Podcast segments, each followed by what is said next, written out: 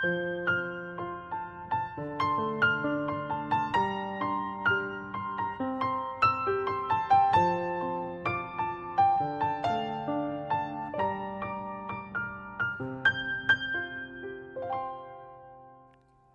家好，我们是读书郎，我是既然。今天和大家分享的是由凯文·凯利所著的《科技想要什么》第十章：邮包炸弹客言之有理。在上一个小节，我们提到，让文明这部机器运转是要付出代价的。我们刚刚开始认真思考这种代价，可是迄今为止不断膨胀的技术元素带给人类的收益。绝对超过没有任何机器的替代社会。很多人不相信这一点，完全不信。我从很多谈话中推断出，本书作者中有相当一部分会站在卡钦斯基一边，拒绝接受这个结论。我认为，科技的积极面略微超过消极面，这样的观点无法说服这些读者。相反，他们相信。膨胀的技术元素夺走了我们的人性，也偷走了孩子们的未来。因此，我在前面各章中概述的所谓科技收益一定是假象，是人类诱导自己沉迷于新事物的花招。我不能否认他们谈到的缺陷：我们拥有的越多，似乎越不满足；头脑越迟钝，幸福感越低。他们恰当地指出。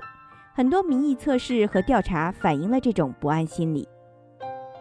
愤世嫉俗者相信，科技进步不过是延长我们的寿命，这样我们又可以多出几十年时间来发泄不满。未来某个时刻，科学可以让我们永生，因此我们将永远不快乐。我的问题是：如果科技这样糟糕，为什么？我们还要把它牢牢地抓在手心呢，甚至在泰德·卡钦斯基揭露他的真实本性之后，仍然如此。为什么真正英明忠实的生态卫士不彻底远离科技，就像邮包炸弹客尝试的那样呢？有一种理论认为，技术元素不受束缚的物质主义使我们的精神集中于物质，将更伟大的生命意义抛在一边。为了找到某种生命意义，我们陷入盲目的狂躁中，疯狂的、积极的、不停息的、痴迷的使用技术，去追寻似乎唯一存在的答案，创造更多的技术。最终，我们需要越来越多的技术，而满足感越来越低。需求上升，满足感下降是毒瘾的表现之一。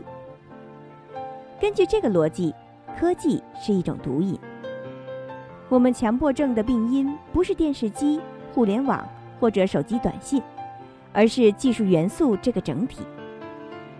也许我们沉迷于新事物通过多巴胺传递的快感，这也许可以解释为什么连那些理性反科技人士也仍然在购买新产品了。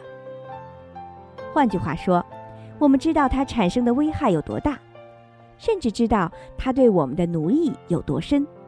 可是，我们仍然积累了数量巨大的发明和物品，因为我们无法抑制欲望，在科技面前，我们无力抗拒。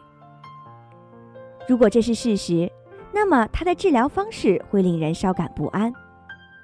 一切成瘾性可以通过改变瘾君子本身，而不是他所沉迷的可恶快感来戒除。不论是实施十二步戒毒法，还是药物治疗。解决问题的关键在于成瘾者的意识。最终，他们的解脱之道不是改变电视、互联网、赌博机或者酒精的性质，而是改变与致瘾源的关系。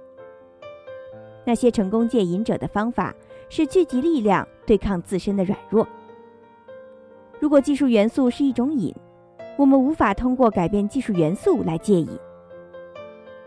这种解释的另外一个版本是。我们上瘾了，但不自知。我们中了魔法，被烛光催眠。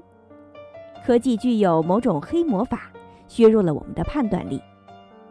按照这种解释，媒体技术掩盖了技术元素在乌托邦外衣下的真实色彩。它那诱人的新收益前景蒙蔽了我们的双眼，使我们忽视了隐藏着的强大的邪恶力量。我们的行为受到某种魔咒的驱使。但是，这个全球性的魔咒一定是得到全体认可的幻术，因为我们都想要同样的新产品：最好的药、最酷的汽车、最小的手机。它一定是最强大的魔咒。因为它影响了人类全体成员，无论我们的种族、年龄、地理位置和健康状况存在什么差异。这意味着本书的每一个读者都被施加了这种魔法。大学校园里的时髦理论是，在这种咒语的迷惑之下，我们被传播科技的企业，也许还有这些企业的管理者欺骗和引导。可是。那样意味着首席执行官们知晓这场骗局，或者不受其影响。但根据我的经验，他们与其他人同病相怜。我和他们中的很多人交谈过，相信我，他们没有能力制造这样的阴谋。不那么时髦的理论认为，科技按照自己的意愿诱骗我们，它通过科技媒体给我们洗脑。让我们接受科技整体上有益于人类的思想，从而忽视它的缺陷。作为相信技术元素有其自身发展规律的群体中的一员，我发现这个理论似是而非。我完全理解它的拟人色彩。在这样的逻辑下，我们可以预期接受科技文化最少的人受骗程度最低，对这种显而易见的危险最为清楚。他们应该。就像看见没穿衣服的皇帝的孩子们一样。可事实上，那些没有被媒体施加魔法的受压迫者，通常是最急于去救迎新的人。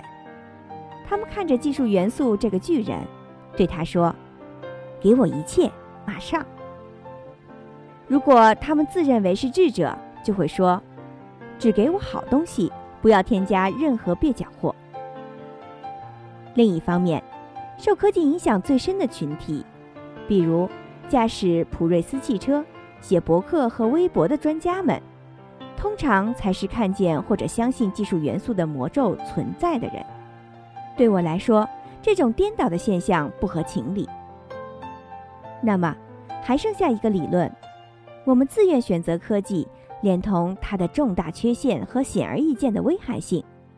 是因为我们潜意识里看重的是它的优点。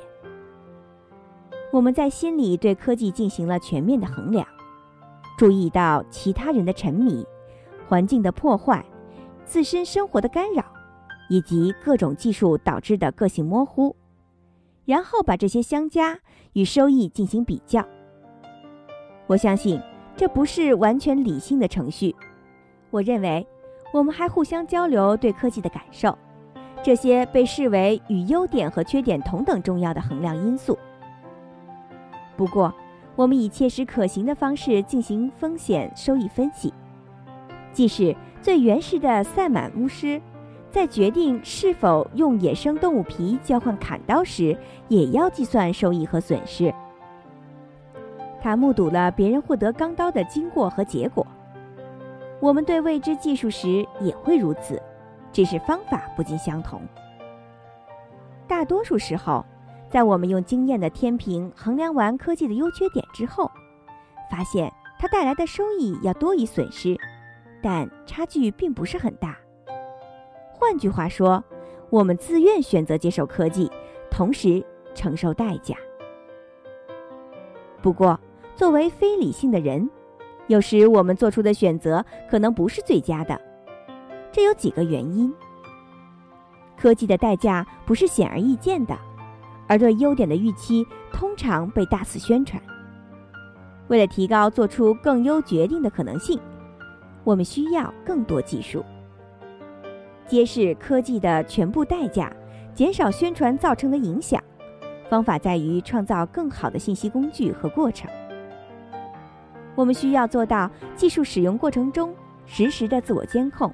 无保留的交流问题，对测试结果的深度分析，持续的重复检测，制造业供应链的精确记录，以及诚实报道，诸如污染这样的负面外部效应。科技可以帮助我们揭示科技的代价，有助于更好地选择技术的使用方式。具有悖论意味的是，更加出色显示科技缺陷的技术工具将改善科技的名声。这些工具促使人们有意识地评估科技，使之合理化。借助合适的工具，我们可以把对科技的评估提升为科学。最后，真实的叙述每一项特定技术产生的种种恶果，可以让我们知道，人类自愿拥抱技术元素，不是沉迷于它，也不是中了魔咒。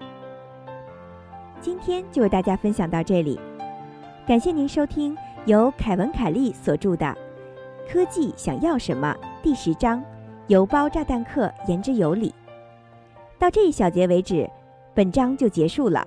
在下一小节中，我将为大家分享第十一章“阿米什改装者的经验”。精彩内容敬请关注。我是既然，我们是读书郎，谢谢收听，再见。